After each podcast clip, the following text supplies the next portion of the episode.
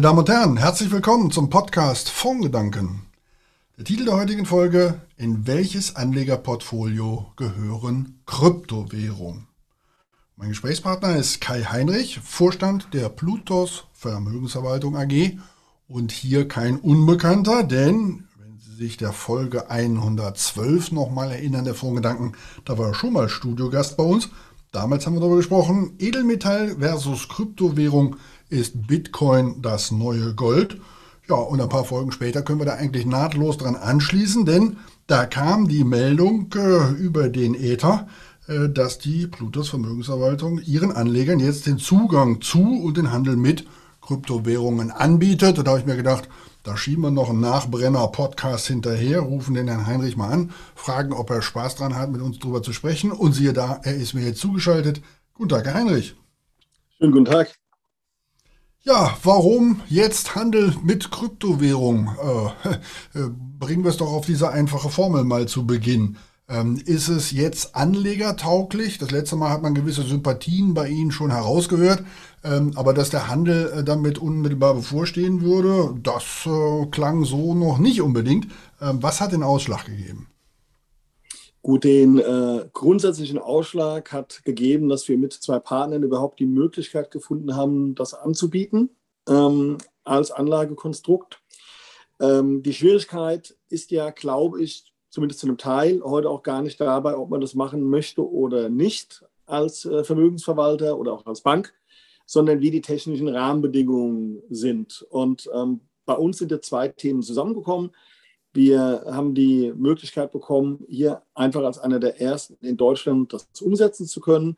Und wir merken natürlich auch sowohl von Kunden wie auch medial, dass wir, ähm, ja, wie soll ich sagen, zumindest mal im Teenageralter angekommen sind, äh, was die Assetklasse angeht. Und ähm, wir sind davon überzeugt, dass ähm, das Thema Blockchain und damit auch verbunden Kryptowährung ähm, das hatte ich beim letzten Mal, glaube ich, auch gesagt, gekommen ist, um zu bleiben. Die Frage ist, wie kann man davon profitieren? Was kann man seinen Kunden da anbieten? Und unser Gedanke ist gewesen, wenn wir die Gelegenheit haben, äh, damit zu beginnen für die Kunden, dann äh, sollten wir einfach loslegen. An welche Zielgruppe richtet sich Ihr Angebot? Ähm, sind das ähm, alle, die die Kunden der Plutos Vermögensverwaltung sind, die Sie jetzt dann quasi anschreiben und sagen, so, sind der Ansicht, das sollte bei Ihnen rein, melden Sie sich bitte, damit wir das bald machen. Sind es die besonders Vermögenden, also die, die Reichen, oder sind es äh, ähm, die Hippen? Sie haben gerade selber das Alter angesprochen, nach dem Motto, wir gehen mal auf die unter 35 zu und fragen mal, wollt ihr das damit reinhaben? Ähm, oder kriegt es nur derjenige, der danach fragt?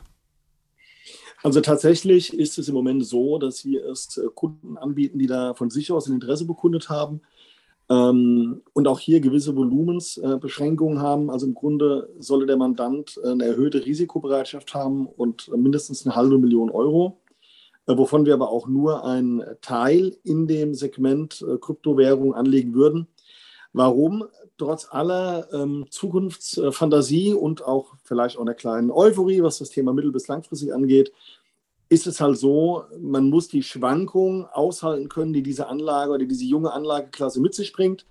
Äh, das ist nicht für jeden was. Wir haben das in den letzten Tagen ja gesehen. Wir haben ja so einen Mini-Krypto-Crash die letzten Tage gehabt. Und ähm, ich sag mal, mit diesen Volatilitäten, mit diesen Schwankungen umzugehen, ist nicht einfach nicht jedermanns Sache. Und ähm, wir haben zwei Wege, wo wir investieren in diesem Segment. Das ist einmal in den genannten Kryptowährungen für spezielle Kunden. Wir haben aber durchaus auch ähm, in den offensiven Vermögensverwaltungsdepots in einem kleinen Umfang auch Aktien, die davon profitieren, weil das Thema aus unserer Sicht auch ähm, definitiv über das Thema Kryptowährungen hinausgeht, sondern es geht an sich um die Technologie, die drunter liegt, die Blockchain-Technologie. Und da glauben wir, äh, dass wir vielleicht äh, dort sind und das ist jetzt mal einfach so ein bisschen äh, ja, äh, orakelt, äh, dass wir vielleicht da sind, wo wir 1996, 97 mit dem Internet waren. Das heißt, hier wird eine ganze Menge auch an Umwälzungen noch kommen in Unternehmen, in Prozessen, in der Wirtschaft. Allerdings, und das muss man auch sagen, dass viele Unternehmen, die Ende der 90er Jahre und vogue waren, das Thema gar nicht überlebt haben, äh, sondern nur ein Teil davon dann wirklich äh, zukunftsträchtig war. Und dass manche, die, wenn ich das salopp formulieren darf, das Internet für sich erobert haben, sogar echt viel später entstanden sind. Also wenn man an eine Aktie wie beispielsweise Alphabet denkt, ähm, das Thema Suchmaschine Google gab es Ende der 90er Jahre äh, noch gar nicht. Und äh, die sind am Ende der Marktführer geworden. Von daher macht es es trotzdem schwierig, sozusagen, die richtigen Unternehmen zu finden, die dann von der Entwicklung äh, profitieren werden. Und vielleicht sind die zum Teil noch gar nicht am Markt gelistet.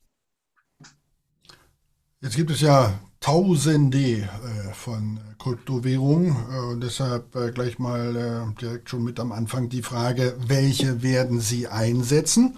Ähm, die, ich sag mal, bekannten klassischen sind ja meistens so zwei, Bitcoin und Ether. Und dann hört es für die meisten auch schon auf, weil sie über mehr in der Bildzeitung und da, wo darüber berichtet wird, keine Informationen erhalten. Aber dahinter gibt es ja Tausende von Kryptowährungen bis hin zu den diversesten Formen von Token. Ähm, Frage, in was äh, investieren Sie mit Ihren Kunden und wie aktiv tun Sie das? Also hier muss man sagen, muss man zwei Dinge anmerken. Also das eine ist, dass wir ähm, noch eingeschränkt sind, äh, was das Angebot angeht. Also welche können wir kaufen für Kunden? Ähm, das sind tatsächlich nur, wenn wir das, das ja, mal so formulieren, die, einfach nur die größeren oder die großen Bitcoin, ähm, Ethereum als Beispiel genannt. Ähm, wir haben uns entschieden, ein Portfolio von zehn ähm, Werten zu nehmen, äh, die einen Hauptteil der ähm, Kryptomarktkapitalisierung abdecken. Ähm, wir werden das aktuell in einer äh, Buy-and-Hold-Strategie machen, um auch über die zwölf Monate zu kommen. Uns geht es im Moment nur darum, den Markt für unsere Kunden zu öffnen. Äh, man muss aber auch sagen, dass, äh, ich meine, wir kommen klassisch von der Aktienseite, also mir fällt es viel leichter, eine Aktie zu bewerten, äh, die mit Blockchain oder Kryptowährung was zu tun hat, wie eine Kryptowährung zu bewerten, weil das aus meiner Sicht eine eigene Spezialdisziplin schon wieder ist und in Krypto-Traden noch herausfordernder ist. Und das ist aus meiner Sicht auch Stand heute nichts für den durchaus ja eher konservativeren Kunden von der Vermögensverwaltung, sondern hier geht es einfach darum, mit einem gewissen Prozentsatz eines größeren Vermögens ähm, in dem Gesamtmarkt investiert zu sein. Ich glaube, dass sich das über die nächsten äh, Monate, ein, zwei Jahre nochmal deutlich verändern wird. Ähm, und ich hoffe einfach, dass wir äh, uns mitentwickeln, äh, sagen wir mal, wie der deutsche Markt sich da entsprechend entwickelt. Weil ich habe nach der Pressemeldung sehr viele Gespräche geführt und man merkt, es gibt ganz viele, die wollen den Markt auch für den normalen Privatkunden aufmachen. Ähm, das gestaltet sich aber und ich denke auch aus guten Gründen aktuell regulatorisch noch schwierig. Wenn ich Sie gerade richtig verstanden habe, war von zehn Währungen äh, die Rede, äh, die Sie grundsätzlich eröffnen wollen, äh, den Investoren. Ähm, wie machen Sie das? Ist das so, dass alle quasi diesen Basket A10 bekommen? Dann wäre interessant, wie Sie ihn gewichten. Aber dessen ungeachtet interessiert mich natürlich vor allen Dingen, was sind die anderen acht, wenn Sie vorne Bitcoin und Ethereum haben? Gut, also wir bieten unseren Kunden aktuell äh, nur dieses Basket ähm, an. Wir hätten die Möglichkeit, äh, bis zu 30 Stück zu kaufen. Wir haben uns jetzt für diese 10 entschieden. Ich nenne einfach nochmal so zwei, drei Beispiele. Das wäre äh, Bitcoin Cash, äh, Litecoin wäre noch dabei, äh, Ethereum Classic wäre noch dabei, wobei die Hauptgewichtungen liegen definitiv im Bitcoin und im Ethereum. Das macht 75 Prozent des Baskets aus. Und wir haben uns hier halt an der aktuellen Marktkapitalisierung orientiert. Jetzt könnte man nur nach dem einen oder anderen fragen, was äh, draußen immer mal so für Fantasiegeschichten und äh, rund um Elon Musk gut ist. Äh, das wollen wir uns an dieser Stelle, Stelle denken. Ähm, wenn Sie das als ein Basket machen, als ein Konstrukt, ähm, dann, äh, Sie haben es gerade selber schon gesagt, die werden unterschiedlich gewichtet ähm, ein Hauptgewicht auf den klassischen, wenn ich sie richtig verstanden habe. Ähm, trotzdem die Frage, wie aktiv wird dieser Basket denn dann ähm, gemanagt? Und dazu ist es vielleicht ganz gut, wenn wir mal über das Technische sprechen. Das heißt, wie ähm, kriegen die Kunden den Zugang zu den Währungen? Wie wird es geführt? Also sie werden ja mit Sicherheit nicht für jeden der Kunden eine Wallet eröffnen. Äh, nein, äh, das könnten wir auch gar nicht. Also wir haben äh, das umgesetzt mit unseren Partnern. Das ist einmal das Bankhaus Scheich, ähm, die entsprechend die Handelsabwicklung machen dafür. Und ähm, das ist das Bankhaus von der Heid, äh, die die Verwahrung in äh, Wallets machen, die unter einer Bluetooth-Wallet liegen, wo die Kunden aber einzeln natürlich namentlich angelegt sind, weil wir entsprechend ja kein Geld von Kunden annehmen dürfen als Vermögensverwalter. Und ähm, warum bieten wir das so an? Ähm, man hat natürlich, wenn man, äh, wie soll ich sagen, jetzt ein bisschen Pionier ist in dem Bereich, äh, manche technische Hürden noch zu nehmen. Und es hat damit was zu tun. Also es gibt noch keine Schnittstellen beispielsweise, äh, wo Sie ein Ordering machen können, wie bei einer Aktie im Moment. Und äh, da der manuelle Aufwand für alle Beteiligten groß sind, äh, haben wir uns halt entsprechend für die Indexierung entschieden, zumal es für die Kunden ja Stand heute noch auch steuerlich Sinn macht, äh, über zwölf Monate zu kommen. Und ähm, da wir glauben, dass der Markt insgesamt eine positive Tendenz hat, ähm, haben wir uns aus den genannten Gründen für diese Variante entschieden. Wir halten nochmal fest, das heißt, die, die, die Währungen liegen physisch in einer, ich sag mal, Unterwallet Ihres Hauses, aber es sind die Währungen drin. Es ist nicht so, dass Sie ein, ein Basket gebaut haben, äh, dem Sie dann als Underline genutzt hätten für ein Zertifikat oder was auch immer, was Ihre Kunden dann reinbekommen. Nein, richtig? also richtig. Und äh, das haben wir, äh, das war für uns auch das, allein, das aktuelle Alleinstellungsmerkmal, ähm, dass wir den Kunden das wirklich in dieser Variante anbieten können. Ähm, die in Anführungsstrichen kleine Kröte, die man oder die wir auch schlucken mussten, ist, dass wir nicht jetzt hier groß äh, anfangen können, aktiv zu handeln. Ähm, wir glauben aber, dass gerade ähm, sagen wir mal, für Kunden, die bewusst nicht in einem ETF oder ETN sein wollen, wobei wir das auch einsetzen würden, wenn ein Kunde das in der Vermögensverwaltung unbedingt haben will. Aber es gibt ja durchaus eine Menge äh, Investoren auch, die wollen, hört sich ein bisschen lustig an bei der digitalen Währung, aber die wollen die echte Kryptowährung haben.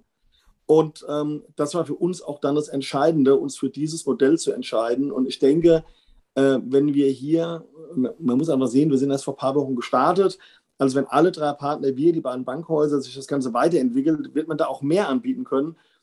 Und das war auch so äh, unser Hauptgedanke, dass man von Anfang an bei der Entwicklung mit dabei ist und auch mitwachsen kann mit dem, was dann möglich wird über die Zeit.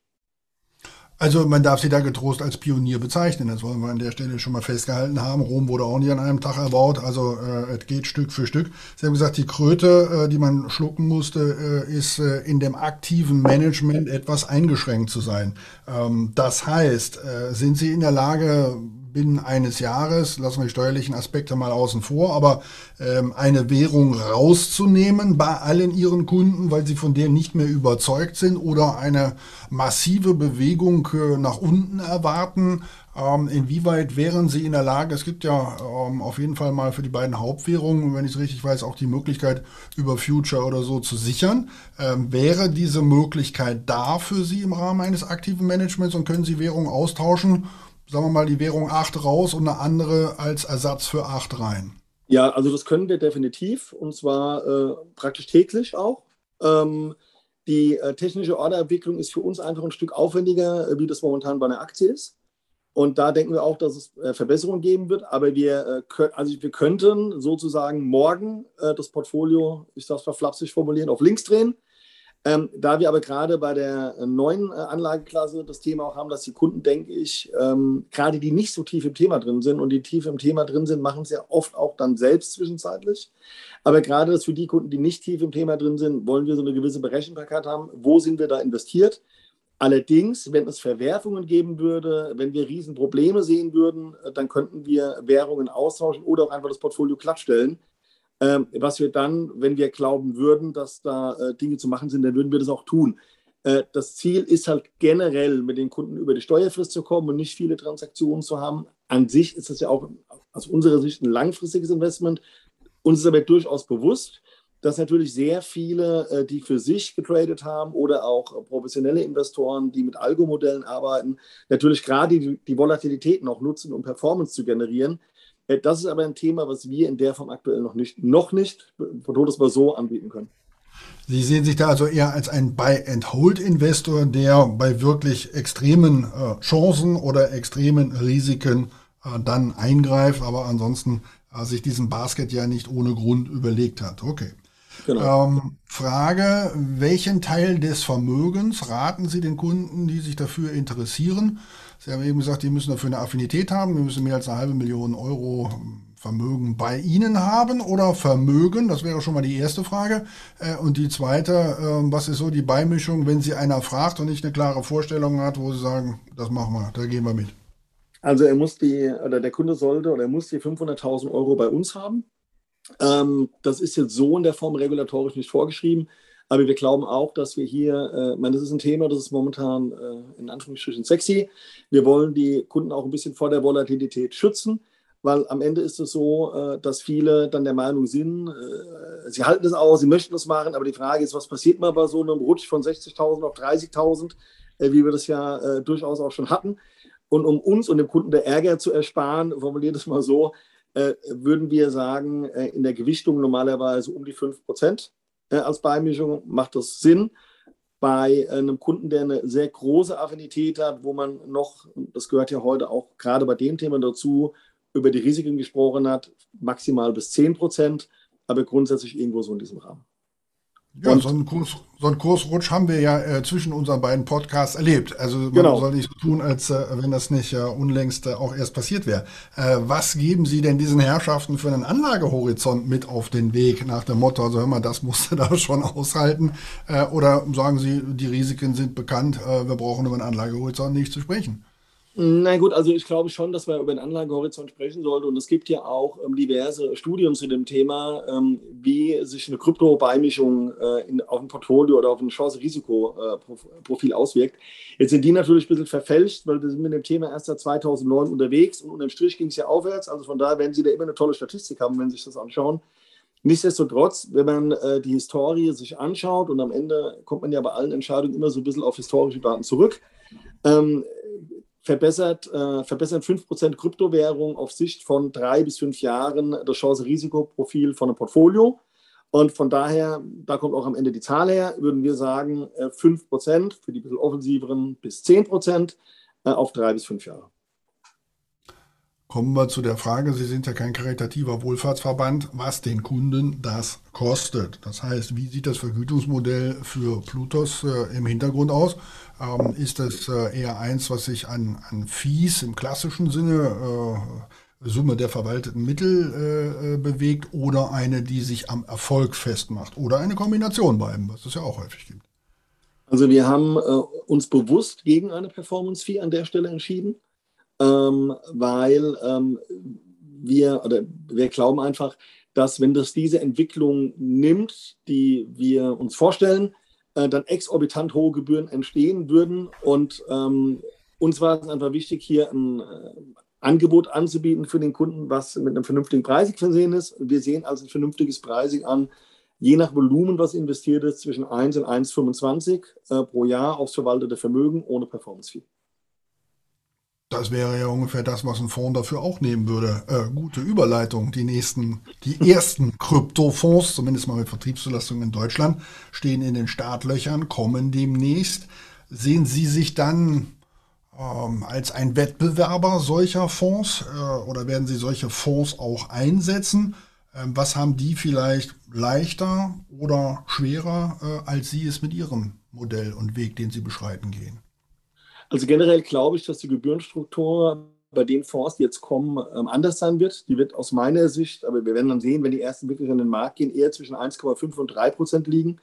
Wenn ich mir heute entsprechende ähm, passive Produkte anschaue, liegen die zum Teil um die 3 Prozent.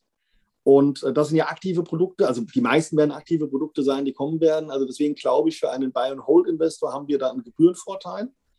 Ähm, und der Kunde kann ähm, er weiß, was er kauft, weil halt wenig Veränderung stattfindet. Das ist der Vorteil. Und jetzt kommen wir parallel zum Nachteil. Der Nachteil, den wir gegenüber diesen Produkten haben, ist, dass hier natürlich ähm, oft Trading-Modelle hinten dran stehen werden. Also so ist das zumindest zu vermuten, ähm, wo man auch eine andere Art von Risk-Management machen kann. Das wird von, bei diesen Produkten, denk, denke ich, dann heute, man kennt es ja nicht genau, ein Vorteil sein gegenüber uns. Und ich glaube aber auch, dass das eine das andere nicht ausschließt. Also ich kann mir durchaus vorstellen, dass wir diese Produkte mit aufnehmen, äh, weil wir ja von dem Thema Blockchain und Krypto äh, langfristig überzeugt sind. Äh, man muss einfach mal sehen, welche Produkte da genau kommen. Durch, den, durch die Veröffentlichung, dass wir da tätig sind, gab es jetzt auch einige interessante Gespräche mit Marktteilnehmern, die da Dinge planen, auch hochinteressante Sachen planen. Und ähm, da muss man einfach mal schauen, aber wir wären da offen für diese Themen. Mhm. Man sollte natürlich auch annehmen, dass die ein kleinteiligeres Geschäft verwalten können als Sie. Das, das sei noch äh, am Rande erwähnt. Aber ähm, da sind noch viele ungelegte Eier. Äh, gebe ich Ihnen völlig recht. Warten wir ab, was da in den nächsten Wochen auftaucht. Angekündigt war es schon länger beim einen oder anderen. Aber äh, man hat gesehen, äh, sowas ist äh, speziell bei der BaFin nun nicht einfach durchgewunken. Ähm, und das ist ja vielleicht auch ganz gut so, dass das so ist. Äh, ja, kommen wir mal äh, gegen Schluss äh, zu der Frage, äh, welche Reaktionen Sie denn aus der Kundschaft gekriegt haben. Äh, Sie haben eben selber gesagt, mit der Pressemitteilung war dann ganz gut was los. Ähm, was ist denn das, was Sie so aus dem Markt hören von Wettbewerbern, von Ihren Kunden? Kommt da Zuspruch oder kommt da ein, seid ihr jetzt völlig verrückt geworden? Äh, was ist die Bandbreite dessen, was es da so an Kommentaren gibt? Also ich würde generell sagen, dass der Zuspruch überwiegt. Ähm, bei den Kunden teilt es sich bei uns auch und denjenigen, die sich überhaupt nicht mit dem Thema beschäftigen, die haben es wahrscheinlich bewusst auch gar nicht wahrgenommen. Äh, die Kunden, die prinzipiell interessiert waren, da gab es positives Feedback. Ähm, bei Wettbewerbern, äh, glaube ich, da kann man sagen, ähm, diejenigen, die klassisch konservativ sind, die sagen, ja, spannend, dass ihr das macht, aber wir halten uns dann nochmal ein bisschen zurück, bis wir wissen, wie das Ganze weitergeht. Ähm, das kann ich auch gut verstehen. Also man weiß ja auch nicht, wie es weitergeht. Und ich sage mal so, gerade bei den äh, Unternehmen, die äh, jetzt nicht keine Vermögensverwalter sind, sondern aus dem Fintech-Bereich kommen oder selber in Kryptowährungen schon aktiv sind, da gab es natürlich viel positiven Zuspruch, äh, weil man sich, und glaube ich, kann man so sagen, durchaus gefreut hat, dass äh, ein klassischer etablierter Verwalter äh, so ein Thema aufgenommen hat und da einen Schritt nach vorne gegangen ist. Ja, ich finde das auch interessant und äh, kann trotzdem verstehen, dass der eine oder andere, äh, der, der eher konservativer ist, sagt, Hannemann, geh du voran. Ich schaue mir das mal an, wie das bei euch läuft. Äh, und wenn demnächst Kryptofonds kommen, kann ich das ja trotzdem noch dabei mischen. Also schauen wir mal, was da passiert. Ja, kommen wir zurück zu der Ausgangsfrage. In welches Anlegerportfolio gehören Kryptowährungen? Ist die damit beantwortet, dass man sagt, jemand muss sich dafür interessieren und mindestens eine halbe Million haben, so wie. Sie es bei sich einsetzen? Oder Wem raten Sie sich mit dem Thema Kryptowährung für sein Portfolio zu beschäftigen? Also hier müsste man nochmal differenzieren, mit wie viel Prozent von dem Portfolio. Generell äh, würde ich sagen, ähm, das war so ein bisschen der Tenor vom letzten Gespräch, ich glaube, wir haben einfach eine neue Assetklasse hier. Und ähm, ich würde mittel- bis langfristig äh, jedem Investor äh, raten, sich einfach damit zu beschäftigen. Nicht nur wegen der Kryptowährung, sondern auch wegen der Technologie, die drunter liegt, die aus meiner Sicht äh, mindestens genauso wichtig, wenn nicht sogar wichtiger ist wie die Währung an sich. Ähm, und es war für uns ja auch ein relevanter Punkt, äh, in das Thema einzusteigen, weil ich ja glaube, dass das eine Menge Veränderungen mit sich bringen wird. Also von daher wäre die Antwort, ähm, beschäftigen sollte sich jeder Investor damit. Ähm, wer sollte investieren? Das ist derjenige, der bereit ist, die Volatilität und Schwankung auszuhalten und der sich über das Risiko bewusst ist. Ich glaube, das ist ein ganz entscheidendes Thema ähm, weil ich glaube, in dem Moment, wo sie außerhalb ihrer Komfortzone sind, was die Schwankungen angeht, dann werden sie in so einer Phase wie bei dem Krypto-Crash dann rausgekegelt. Dann ist es für sie nicht der tolle Verdienst, sondern dann kostet es einfach Geld. Und ich glaube, dass man das über die Gewichtung steuern kann. Und deswegen, wer mal einen Fuß ins Wasser stecken will, es gibt äh, auch ja, Produkte, die man direkt ins Depot kaufen kann oder auch Aktien. Und da gibt es ja auch konservativere Varianten. Ich sag mal, wenn man sich mal so einen Chartverlauf von so einer Nvidia anschaut, die auch von dem Krypto-Boom profitiert haben, hat man da ja sozusagen einen Blue-Chip, den man in Kryptos kaufen kann. Und dann stuft sich ab, ich denke, wie im sonstigen Geschäft auch. Der das ein bisschen offensiver mag, der ist vielleicht bei einem Miner oder bei der Kryptowährung selbst unterwegs. Also von daher kann man es, glaube ich, nicht mit einem einfachen 500.000, 5 Prozent, drei Jahre beantworten. Aber ich glaube, das kann man in unserem Geschäft ja sowieso nie, weil es kommt dann viel auf individuelle Themen nochmal. Wobei sich der Regulator das manchmal genauso einfach vorstellt, aber äh, wir wissen, dass es nicht so ist. Man braucht also Nerven ähm, die, äh, für die Kryptowährung und ich habe bisweilen den Eindruck, man braucht auch ein bisschen Humor, äh, wenn äh, Elon Musk ein Foto seines Hundes ablichtet und alle meinen, das sei wieder eine Kaufempfehlung bei äh, den sozialen Netzwerken gewesen für den Dogecoin ähm, und da äh, nur durch ein Hundefoto schon Kurse bewegt werden äh, in galaktischen Dimensionen, das darf man glaube ich so sagen, dann ist das einfach immer auch mal lustig. Ähm, ja, zum Schluss, äh, wie immer in dieser Frage, die sind Sie ja schon gewöhnt, ähm, Literaturempfehlung. Haben wir was zum Thema Kryptos im Allgemeinen oder dem, was bei Ihnen derzeit auf dem Nachttisch liegt, Herr Heinrich? Also ich habe ein Buch, das habe ich noch nicht gelesen, aber das habe ich jetzt vorzulesen. Äh, und das heißt der Blockchain Kompass. Und äh, das ist mir hier von einem Kollegen empfohlen worden aus dem Büro, der sich sehr intensiv mit dem Thema beschäftigt hat Und ich hoffe, dass wir das weitere Erkenntnisse bringen. Von daher würde ich das einfach mal als Empfehlung weitergeben. Dann nehmen wir das äh, als die Empfehlung eines, wie das äh, Neudeutsch so schön heißt, Nerds äh, und äh, wissen, dass wir uns mit sowas dann mal in diese Materie etwas mehr reinfuchsen können. Herr Heinrich, danke für die Zeit heute und äh, den Zuschauern an dieser Stelle auch äh, danke fürs Zuhören. nutzen Sie die Gelegenheit, diesen Podcast zu bewerten, da wo Sie die Chance dazu haben. Empfehlen Sie ihn gerne an Kollegen und Freunde weiter. Und ansonsten würde ich einfach sagen, verabschiede ich mich hier wie immer aus dem ABC Tower in Köln mit einem Kölschen Tschö. Dann herzliche Grüße aus Frankfurt. Bis bald hoffentlich.